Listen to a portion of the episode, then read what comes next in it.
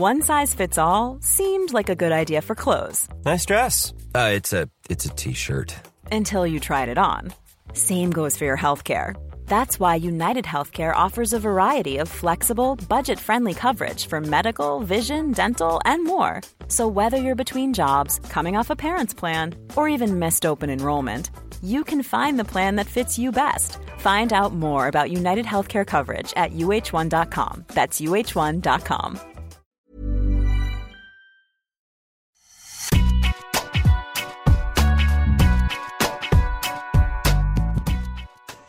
Bonjour à tous et bienvenue dans Deep Impact avec bien sûr le monégasque cette semaine Arnaud Di Pasquale puisqu'il est à l'antenne euh, aux commentaires sur Eurosport pour le Masters 1000 de Monte Carlo. Comment ça va Deep? Salut Antoine, écoute très bien, c'est pluvieux sur ce démarrage de Monaco. Euh, et je crois que ça va le rester euh, pour une longue partie de la semaine. En tout cas, nous, cette semaine, on a trois sets. C'est parti pour le warm-up, le sommaire de l'émission, avec un, gros premier set euh, sur cette nouvelle qui vient de tomber l'association entre OGL Yassim, Félix et l'oncle Tony, Tony Nadal qui intègre son staff. On va voir un peu l'impact que ça peut avoir euh, sur euh, le joueur canadien. Dans le deuxième set, on va se poser la question de bah, où en est Dominique Thiem et est-ce qu'il va, euh, voilà, est-ce va utiliser cette saison sur terre battue pour, bah, pour essayer de, de, redonner des couleurs à son début de saison un petit peu chaotique? Et puis un troisième set sur ce recul des dates de Roland Garros d'une semaine, voir quel rôle va jouer vont jouer ces nouvelles dates et puis surtout quel impact ça va avoir sur le calendrier, euh, notamment des tournois sur gazon. C'est parti donc pour Deep Impact et ce premier set. Tony Nadal avec Félix Auger-Aliassime. Euh, en quoi peut-il l'aider, euh, oncle Tony, selon toi, Arnaud? Écoute, avant de répondre à cette question, j'ai envie de mettre en avant l'état d'esprit, une nouvelle fois, de Félix Auger-Aliassime parce qu'à la limite, euh, c'est euh, évidemment euh, très intéressant. C'est une demi-surprise quand on connaît le bonhomme, qui est vraiment très ouvert dans cette ouverture, qui est en quête de progrès permanente. Et, je, trouve que d'avoir la réflexion à un moment où, justement, il se dit qu'il faut aller trouver des ressources supplémentaires, à son staff, hein, qui, ne modifie pas pour autant. Euh, je trouve ça hyper intéressant et hyper, euh, hyper sain et très intelligent, surtout euh, de sa part. Donc après, j'imagine qu'il avait dressé une petite liste de noms qui pouvaient le, rejoindre en fonction ben, de, de, ce que lui, lui, souhaitait mettre en place. Et ce qu'il ce qui recherche, c'est quoi? C'est l'expérience, c'est les mmh. victoires en Grand Chelem, sont les meilleures il n'y en a pas non plus 36. Et Tony Nadal, je pense, est très vite sorti du lot et ils ont fait quelques essais concluants, apparemment. Et voilà. Mais je trouve que avant voilà, de, de, mettre en avant ce que Tony va pouvoir lui apporter, en plus, je trouve que euh, il y, a quand même 9 chances et demie sur 10 que ça match entre eux. Quand on voit en fait l'attitude, le comportement, l'éducation de, de, Félix et ce que prône Tony Nadal depuis euh, maintenant 20 ans mm. avec euh, son neveu, je suis pas très inquiet. On est vraiment sur des valeurs évidemment très euh, sportives, mais très éducatives aussi. Donc, je le disais, la nouvelle vient de tomber. Leur association est officielle donc depuis euh, le début du, tournoi de, Monte Carlo. Ils avaient fait déjà un essai, donc euh, c'était sur une période d'entraînement cet hiver à Majorque, euh, notamment à l'Académie Raphaël Nadal. On ne connaît pas encore le nombre de semaines que va faire Tony avec Félix. Bien sûr, on sait que ça va être en, duo avec Frédéric Fontan, le, coach permanent, j'ai envie de dire, officiel de, Félix jusqu'à maintenant. Effectivement, moi aussi, je trouve ça excitant. Je trouve cet alliage des deux assez sexy sur le, sur le, sur le papier. Euh, sur, euh, selon toi, sur quoi euh, il peut jouer, Tony? Sur, tu vois, sur, sur, Est-ce est qu'il a un point fort ou est-ce que c'est global? Est-ce que c'est. est-ce que tu vois ce que je veux dire? Est-ce que ça va être précis ou ça va être un apport plutôt global? Bah, les deux, les deux. Il y a, évidemment la terre battue, et c'est pas un hasard si ça se fait maintenant quand même, je pense, avec cet apport très spécifique de construction de terre battue qui quand même euh, est une surface exigeante et particulière. Mhm. Euh, et, je pense qu'il a toutes les armes pour très bien jouer sur, euh, sur cette surface. Maintenant, l'expérience d'Anthony Nadal va pouvoir vraiment l'aider de manière très spécifique sur cette surface. Et après, c'est global. Il parlait, de, je crois, de, de, la saison terre battue et la volonté certainement de prolonger derrière. Après, dans la, fréquence, on verra. C'est pas ce qui est peut-être de plus important. Il euh, faut qu'il y ait un minimum, il faut que ce soit quand même assez régulier. Mais euh, ensuite, je pense que quand on est la tête dans le guidon avec le même coach depuis de nombreuses années, on a tendance quand même à euh, avoir parfois des difficultés sur certains messages, à les absorber, à les intégrer, à les digérer. et ça fait du bien d'avoir le regard d'une tierce personne qui vient ponctuellement. C'était la petite parenthèse que j'avais envie d'ouvrir, c'est qu'on voit de plus en plus deux entraîneurs dans les, dans les staffs des, des, joueurs. Euh, tu le disais, euh, c'est moins surprenant maintenant, mais j'ai l'impression que c'était moins répandu avant, non? Ouais, ça l'était moins, mais c'est la preuve que ça devient de plus en plus précis, euh, enfin, professionnel, mais on est dans le détail. Et, pour continuer de, bah, de progresser, on joue sur des, petites choses qui sont difficilement parfois palpables. Je trouve que c'est aussi la preuve, euh, la preuve d'intelligence, elle vient aussi de la part de Frédéric Fontan, je trouve, de son coach, qui lui aussi veut aller s'entourer de compétences pour lui progresser, mais avant tout pour euh, que son joueur euh, puisse passer à des caps supplémentaires. c'est toute une approche, c'est global. Je pense que c'est tout un staff en fait ensemble qui finalement avance et, euh, c'est ouais, parce que c'est pas évident aussi, c'est une remise en question personnelle, je trouve, de la part du coach qui parfois pense savoir la solution, la clé euh, et pouvoir apporter à, son joueur et, de sentir, je trouve qu'il bah, y a certaines limites dans certains secteurs. Je trouve vraiment que c'est aussi une grosse preuve d'intelligence de la part de, mmh. l'entraîneur et en l'occurrence de Fred Fontan. Alors, on, on guettait un petit peu la réaction de Rafa euh, pendant, on lui, a, bien sûr posé la question euh, lors de, du Media Day euh, à, à, Monte-Carlo. donc, il a dit dans les grandes lignes qu'il était. je suis très content pour lui. en même temps, je suis aussi content pour l'académie parce que ça fait. En gros, j'ai l'impression que du coup, ils vont utiliser peut-être un peu l'image de Félix pour, pour l'académie, donc de Raphaël Nadal. Tony a énormément d'expérience, euh, il connaît euh, énormément de choses à propos de ce sport et euh, il est sûr qu'il va être une aide importante pour Félix. Et il dit qu'il n'a aucun problème, qu'il a toujours voulu le meilleur pour Tony et que voilà, c'est son oncle et qu'il est content qu'il ait un, un, challenge comme ça aujourd'hui. Et puis il est aussi content de le retrouver sur le tour et de pouvoir passer un peu de temps avec lui. Euh, c'est, ça doit quand même être un peu étrange pour Rafa, non? Parce que ça, c'est le message qui est donné. Mais certainement, mais... certainement ça doit lui, oui, ça doit lui faire bizarre. Après, euh, ça devait arriver, non? Je, je, me dis que il est, dans l'académie, il s'occupe de plein de choses, Tony. Mais euh, je pense que c'est parce que c'est Félix Auger-Aliassime je ne pense pas que ce soit une volonté de sa part. Et c'est différent. Ce n'était pas la volonté de retourner sur le circuit et d'entraîner. Forcément, un joueur, euh, absolument. C'est un joueur en particulier. Et je crois vraiment que son approche, elle est assez simple.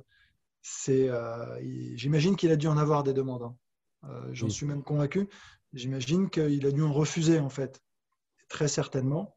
Mais que le fait que ce soit euh, ce, joueur, les valeurs, encore une fois, on est, on est très ancré dans les valeurs. Enfin, c'est, on parle que de ça. On parle, mm. Quand on parle d'éducation. Donc, euh, c'est, vraiment ce qui fait, je pense, qu'il a accepté cette mission. Voilà, c'est, vraiment dans ce cadre-là que ça s'inscrit. Euh, tu parlais des valeurs, c'est notamment Novak Djokovic qui a, qui parlé de ça et, qui, pour lui, qui était sûr que c'était important pour Tony de, qui, s'il revenait sur le tour, c'était avec un joueur comme Félix, donc qui, parle de Félix comme un great guy, qu'il est quelqu'un, c'est quelqu'un qui a une, éthique de travail qui est, qui très forte, et, et donc il était bien sûr surpris de le voir revenir sur le tour avec un autre joueur que Rafa, mais un peu comme toi, euh, qui n'était pas surpris de le revoir avec un, Félix Ogiayassim qui, euh, bah, qui, qui, on a l'impression quand même qu'il défend les, mêmes valeurs. Euh, sur terre battue, Félix, il a remporté 16 matchs sur 31. Donc mhm. on est à 50%. C'est un joueur nous, on a découvert, euh, notamment quand il a, perdu en finale de, Roland Garros Junior à 16 ans, c'était contre Geoffrey Blancano en, en 2016. Euh, sur terre battue, euh, puisque là, en plus, on rentre sur, sur, dans, cette saison, dans cette partie de la saison qui est, qui tellement excitante parce que, parce que trois Masters 1000, parce que ça finit avec, bien sûr, Roland Garros en point de mire quels sont les, j'ai envie de dire, les axes d'amélioration et les choses sur lesquelles Tony Nadal va, voilà, va, va peut-être euh, insister avec Félix auger Possiblement sur la tactique, mhm. je suppose, mais moi je vois, alors comme ça, je ne sais pas pourquoi, ce qui me vient à l'esprit, c'est la, technique de déplacement. Ok. Et euh, je pense que c'est pas donné... Ouais, je pense que c'est pas donné à, tout le monde. Je pense qu'il y, y, a vraiment un déplacement très spécifique à la terre battue que l'on a plus ou moins naturellement, mais qui se travaille forcément aussi. Et euh, quand on est euh, amené à avoir été formé quand même sur dur, c'est moins naturel. Et, et, et, on les voit, ces joueurs qui rejouent sur terre après une longue saison sur dur, sont capables en 24 heures tout de suite de bien s'y sentir. C'est vraiment pas le cas de tout le monde. On sait combien c'est dur, je trouve, de passer euh, du dur à la terre. Ça demande en général une grosse semaine, voire plus, euh, d'adaptation. Euh, et, là-dessus, je crois qu'il va pouvoir vraiment, vraiment l'aider. Pour conclure, Rafa et, Félix ne peuvent se jouer qu'en finale là, cette semaine à, Monaco, donc très peu de chance. Il y en a, Rafa a bien sûr un petit peu plus de chance puisqu'il a remporté seulement 11 fois euh, le Masters 1000 de Monaco. Euh, mais on espère, ou en tout cas, ça, pourrait être intéressant de voir un jour un match entre Rafa et Félix. Comment gérer ce, cas de figure? Moi, j'imagine que si euh, il se joue et dans un tableau assez avancé en demi ou en finale, c'est une victoire pour Tony, quoi qu'il arrive. Ouais. Je le vois comme ça quand tu parles de Monaco et qu'ils peuvent se jouer qu'en finale. Mm. Si ça arrive, tu sais quoi Il sera très à l'aise avec la situation, je pense. Mais si c'est au troisième tour de Roland Garros? C'est particulier, évidemment. C'est particulier. Quand tu as été euh, le, coach de, de, ton neveu, qui plus est Nadal, pendant enfin, toute ta vie, toute ta carrière, et que tu as eu autant de résultats avec et que tu dois à ce moment-là euh, donner des infos pour aller le battre, c'est particulier. Mais en même temps, c'est, le job, c'est le taf. Et tu sais quoi? Même avec toutes les infos du monde, je crois qu'il reste, je crois qu'il reste très dur à battre sur terre battue et ailleurs. Oui, parce que des matchs de Rafa, on en a vu sur terre battue. On connaît s'il y a des points faibles, on les connaît et encore, enfin, faudrait nous les donner. Et euh, effectivement, il y, a, deux trois coachs qui se sont euh, sont un petit peu cassés les dents sur le sur le problème Nadal sur terre battue. Donc, je, effectivement, je te, je te rejoins là-dessus. Euh, une, une, fin de premier set déjà. On va passer au deuxième euh, avec euh, Dominique Thiem qui donc a, quand même connu un, début de saison difficile. Hein. Il, compte seulement 5 victoires en 9 matchs depuis le début de la saison. Il sort d'une vilaine défaite au premier tour de Dubaï contre contre Lloyd Harris. On pensait le voir dès Monte Carlo sur terre battue, mais il a décidé de faire l'impasse pour pouvoir mieux se préparer. Il a parlé d'un bloc de 2-3 semaines. Il a, de 2-3 semaines, il a fait un break après Dubaï, puis là, il repart, euh, il repart faire euh, un bloc d'entraînement. Pas sûr que ce soit bon signe pour, euh, ses futurs adversaires sur, terre battue. Mais la première question, c'est est-ce qu'il, selon toi, au vu de, son début de saison, il en avait besoin de ce break? Je crois qu'il en avait besoin, mais il en parle lui-même, il le dit très bien. Je trouve que les choses sont très claires en fait de son côté, c'est-à-dire que euh, il faut le conjuguer un peu au contexte pesant. Il le dit lui-même, c'est lourd, c'est fatigant, euh, tout ça demande beaucoup d'efforts. Moi, en, gros, tant, que je ne suis pas prêt, tant que je ne suis pas apte à revenir et être à 100%, il y a le physique, mais il y a le mental, il y a les deux. Hein. Euh, tu parles de, petits pépins, mais il y a mmh. aussi la tronche qui doit, qui doit suivre plus que jamais, surtout euh, bah, quand on a des jeux aussi exigeants que le sien. Donc, ouais, moi je, moi, je comprends tout à fait cette façon de faire aujourd'hui. Je comprends qu'on ait envie de prendre un peu de recul pour, bah, pour revenir enfin, plus fort, j'espère plus fort, mais au moins aussi fort, et, en tout cas dans, les meilleures dispositions possibles. C'est qu'il est, enfin, parce qu'il l'a dit lui-même, enfin, il disait je, reste humain, je ne suis pas un robot. Et c'est vrai que de temps en temps, on a tendance à assimiler certains joueurs, certains types de jeux en plus. C'est très physique, euh, c'est des rouleaux compresseurs, des, et, et, on les voit jamais finalement euh, flancher. Ben non, ça, ça, et donc plutôt que de montrer trop souvent des faiblesses, il vaut mieux, parce que parce qu'il n'est pas bien, hein, il y a des raisons hein, ça, mais il vaut peut-être mieux en effet euh, prendre du recul, s'entraîner, euh, faire le plein, euh, recharger la batterie au maximum et repartir dans, d'excellentes conditions. Et c'est un petit peu le choix qu'il fait. Surtout quand il travaillait avec Gunther Bresnik, il faisait énormément d'heures sur le terrain, il jouait énormément de tournois. Est-ce que le fait là de, on, sent qu'il adapte son calendrier. Est-ce que le fait qu'il, enfin j'allais dire l'âge avance, hein, il, a, a, seulement 27 ans, mais, mais est-ce que tu penses que ça va vraiment être une option pour lui, un choix, que d'adapter de plus en plus son calendrier et finalement bah, adopter un comportement que le, le Big Three euh, adopte de plus en plus et adopte depuis très longtemps, c'est-à-dire choisir bien mieux ses tournois et sa programmation. Alors que lui, ça peut être en fait, lui, c'était même une façon de s'entraîner, c'était même une, dans, dans, dans c'était un, une façon de progresser que de jouer énormément. Est-ce que là, c'est une, on, on, a affaire à une adaptation de, de même de son mode de fonctionnement? Je pense que on y vient forcément et ils y viennent tous. Pourquoi? Parce que si tu veux jouer jusqu'à 35 ans aujourd'hui, mm. tu peux pas jouer 30 tournois par an. Euh, ce qu'il a fait, euh, Chose qu'il faisait. Ouais, ce qu'il a fait au début de sa carrière. Mais au début de sa carrière, il était beaucoup plus jeune, il en avait besoin, c'était de la confiance, c'était gravir les échelons, passer des, caps, des étapes.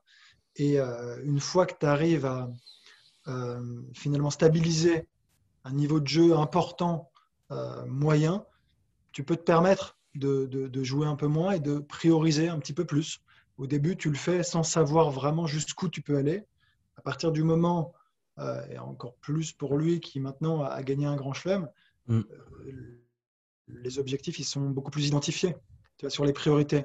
au, Début, euh, au début, tu engranges, tu travailles, tu progresses, et puis au fur et à mesure, tu affines. Et là, il est exactement dans cette phase. Après, encore une fois, ça sera pour un joueur de ce calibre, un joueur qui jouera toujours beaucoup quand même. Parce qu'il en a besoin, il a besoin de frapper des balles quand même.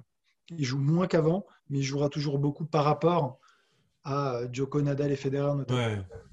D'ailleurs, on sent que son, par rapport à son titre en Grand Chelem, son discours a, vachement évolué. Euh, il dit, qu'à part à Roland Garros, euh, où il y a un favori, euh, sur les autres Grands Chelem, il, parle de, de 6-7 joueurs qui sont capables de gagner. Est-ce que c'est une méthode euh, ou c'est pour lui une vérité, tu penses? Est-ce qu'il le dit pour essayer de s'en de, s'en assurer ou alors est-ce qu'il le pense vraiment? Parce que moi, je me dis quand même, alors d'accord, avant, on, disait c'était soit pour Djokovic, soit pour Federer, soit pour Nadal, mais j'ai quand même l'impression que quand un grand chelem commence, on peut mettre, euh, à part à Roland Garros, on va mettre Nadal. Là, sur les autres, on va mettre d'abord Djokovic et après les autres. Lui, il, parle d'un groupe de joueurs un peu comme ça, euh, qui, disant qu'ils sont tous capables de gagner. Alors bien sûr, son titre à l'US Open, euh, voilà, euh, le conforte dans cette euh, réflexion, mais il faut quand même se rappeler que Novak Djokovic a été, sorti et disqualifié. C'était quoi le fil de ta question? Le fil de le, fil de, le fil de ma question, c'est quelque part, est-ce que euh, dans cette. Euh, puisque tu parlais des grands chelems et tu parlais des, des, objectifs identifiés, et pour lui, maintenant, ça en fait partie. Lui, il, est dans ce sens-là. Il dit voilà, moi, je veux être en, en, passe de. Je veux me mettre en position de remporter des grands chelems. Euh, parce que je pense que maintenant, il y a un groupe de 6-7 joueurs qui est capable de gagner et j'en fais partie. Alors d'accord, il a gagné l'US Open, mais est-ce que quand même, s'il ne, c'est pas plus de la com que une vraie réalité? Je ne crois pas, moi. Je, enfin, je sais pas toi ce que tu en penses. Je ne sais pas si tu as la réponse dans ta question, mais euh, non, je ne crois pas. Je, crois que je crois qu'il, je crois qu'il est sincère, qu'il le pense. Est-ce que tu es obligé de le penser pour y parvenir? C'est aussi la question, peut-être. Mais euh, au-delà des circonstances dans lesquelles il a gagné à l'US Open, il a quand même gagné un grand chelem. Mhm. Et, euh, et aujourd'hui, moi, après, ce que je trouve assez cocasse, c'est qu'on l'attendait plutôt sur Terre. Voilà. Mais euh, sur Terre, c'est quand même plutôt bloqué. Hein. Alors, on ne sait pas ce qui peut se passer hein, quand même. Restons, restons vigilants, mais c'est vrai qu'un Nadal en forme sur Terre, il paraît, enfin, il paraît vraiment imprenable, alors que mhm. les autres sur d'autres surfaces Enfin, tu me diras, Joko, quand il est en forme sur dur, hein, c'est aussi au-dessus du lot. C'est ça que je veux dire. Non, mais c'est clair, c'est aussi au-dessus du lot. et par exemple, tu vois, là, il dit ça, mais euh, cette année, Australian Open, euh, il s'en sort en 5-7 contre Kyrgios. Et derrière, il prend 3-7 par euh, Dimitrov parce qu'il est rincé et mm. tu vois, il peut, il peut plus avancer. Donc, c'était pour ça, en fait, c'est de, faire le lien entre ces choix de calendrier avec des objectifs qui sont ouvertement annoncés parce qu'il se sent capable. Et bien sûr qu'il en est capable puisqu'il l'a fait. Et qu'il a euh, aussi plusieurs finales à Roland Garros. Et que voilà, là-dessus, il n'y a aucun souci. Mais je me dis, euh, est-ce que, euh, enfin, tu, vois, quand Novak Djokovic, il entend ça, il doit avoir un petit sourire en coin, quoi. Ouais, mais, mais il fait partie, enfin, c'est peut-être un des seuls à avoir vraiment réduit l'écart avec, euh, avec Nadal et Djokovic notamment. Euh, quand il est très en forme, mm. il a été capable euh, de les battre tous les deux sur leur surface. Donc en fait, il, le dit, mais il, confirme, c'est une confirmation de ce qu'il a déjà réalisé quand même.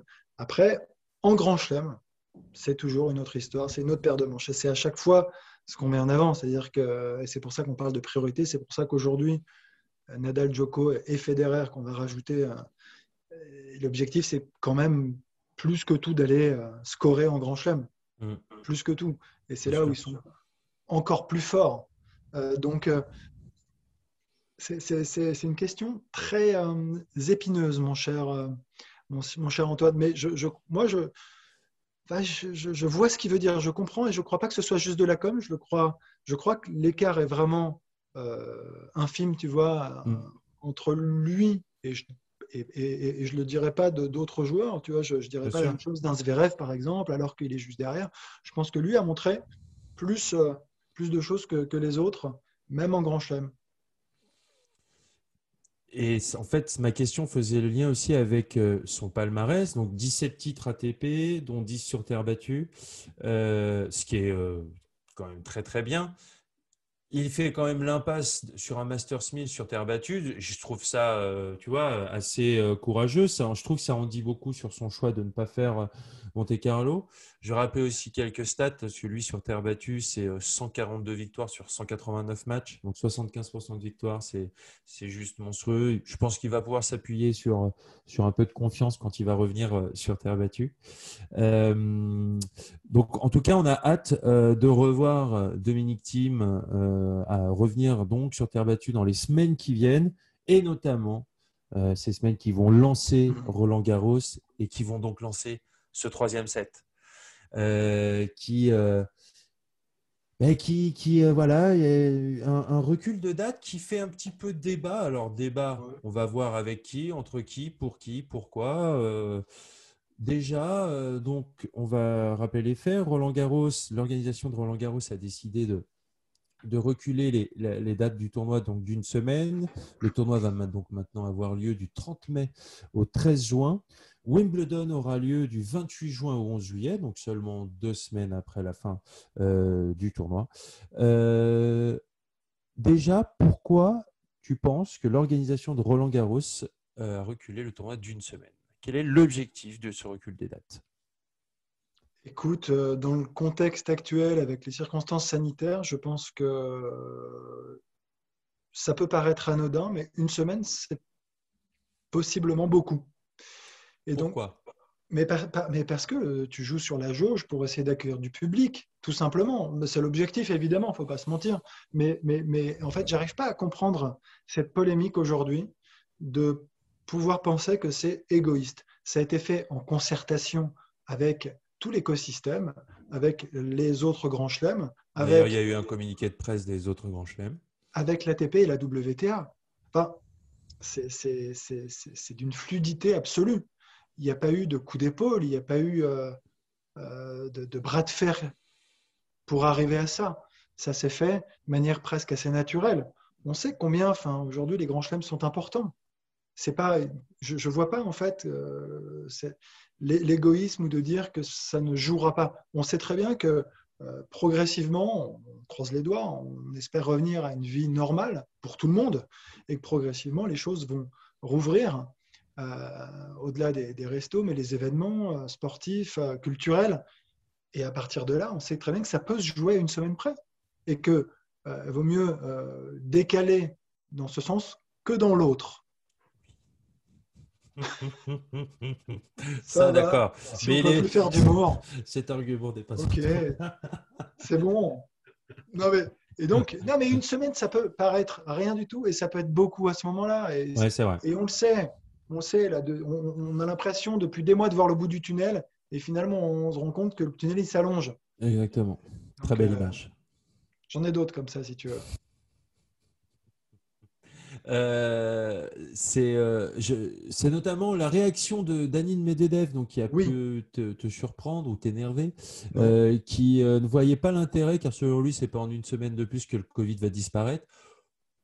Mais on ne parle pas de disparition du Covid. il a déjà été plus pertinent, Danil. Mais non, mais on est, ce sont des discours un peu extrémistes. On n'est pas évidemment dans le blanc ou dans le noir. Ne soyons pas manichéens, s'il vous plaît. Mais dans la hein, On est d'accord. Voilà, toujours. Mais non, mais on le sait, c'est juste une réalité. Euh, L'histoire, c'est évidemment que le Covid ne va pas disparaître, mais on sait que progressivement, malgré tout, euh, on gagne du terrain sur, sur, sur la Covid d'ailleurs, et, euh, et qu'à une semaine près, à ces dates-là, ça va peut-être jouer, ça va peut-être être important. Alors pourquoi? Bah oui, pour le public, et, dire que c'est important qu'il y ait du public, bah, ça l'est quand même, non? Quand on voit aujourd'hui le, sport d'une manière générale, son public, euh, moi j'ai quand même du mal à m'habituer. Hein. Je suis très content qu'il y ait des tournois, je suis très content que les, tournois continuent de se battre pour organiser des tournois et que les joueurs et les joueuses y participent. J'en suis ravi, mmh. mais ça reste quand même assez sinistre de voir des tribunes vides. Donc Roland euh, à choisir entre des tribunes vides ou des tribunes avec une jauge réduite, même si c'est un tournoi dégradé, bah, on est preneur, non? C'est tout. Complètement. On est preneur. Euh, Novak Djokovic, lui, est curieux de voir comment l'ATP va gérer ce décalage, notamment avec la saison sur gazon qui donc devait commencer la, semaine, qui va commencer maintenant, la semaine de la deuxième semaine de Roland Garros. Donc en gros, à mon avis, tous ceux qui vont perdre euh, entre le premier et le troisième tour, bah, on va tous les retrouver euh, au tournoi de Hertogenbosch et Stuttgart. Euh, et puis après, pardon. Et puis après, on va avoir les ATP 500 du Queens et de Halle. Et puis après, Majorque et Eastbourne. Mais donc potentiellement, il va y avoir que deux semaines entre Roland Garros et Wimbledon. Juste d'un point de vue euh, technique, je parle à, l'ancien joueur et surtout euh, à l'expert euh, et au, en gazon, en gazon Bien sûr. que, tu, que tu as été. et que j'assume. est-ce que, est que deux semaines, c'est un peu juste pour faire l'adaptation? Mais tu sais que ça a déjà été le cas. Hein. Il y a déjà eu que deux semaines entre les deux tournois. Ok. Ce n'est pas non plus quelque chose qui n'a jamais existé. Mais c'est un peu juste mais là, tu t'adresses vraiment à la mauvaise personne. tu sais quoi? Si, tu veux qu'on continue là-dessus, euh, moi, le gazon, au bout de 45 minutes, ouais. je n'y comprenais plus rien. C'est-à-dire que je trouvais ça fun pendant 40 minutes. À 45, je, me disais, tiens, est-ce qu'on est vraiment fait pour jouer sur cette surface?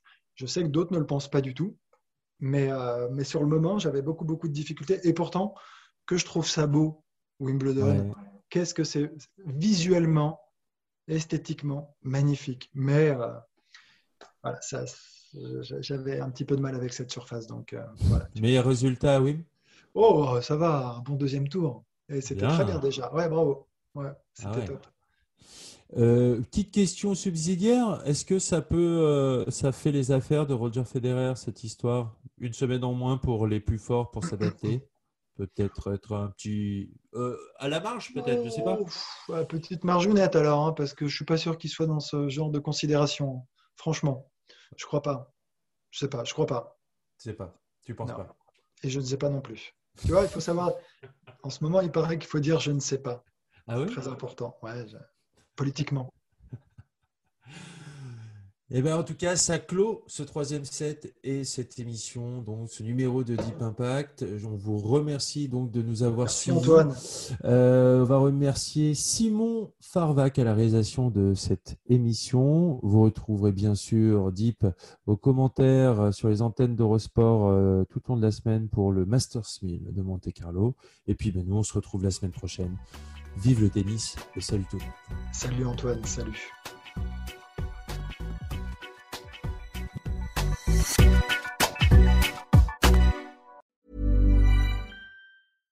Hi, I'm Daniel, founder of Pretty Litter. Cats and cat owners deserve better than any old-fashioned litter. That's why I teamed up with scientists and veterinarians to create Pretty Litter. Its innovative crystal formula has superior odor control and weighs up to 80% less than clay litter. Pretty Litter even monitors health by changing colors to help detect early signs of potential illness. It's the world's smartest kitty litter. Go to prettylitter.com and use code ACAST for 20% off your first order and a free cat toy. Terms and conditions apply. See site for details.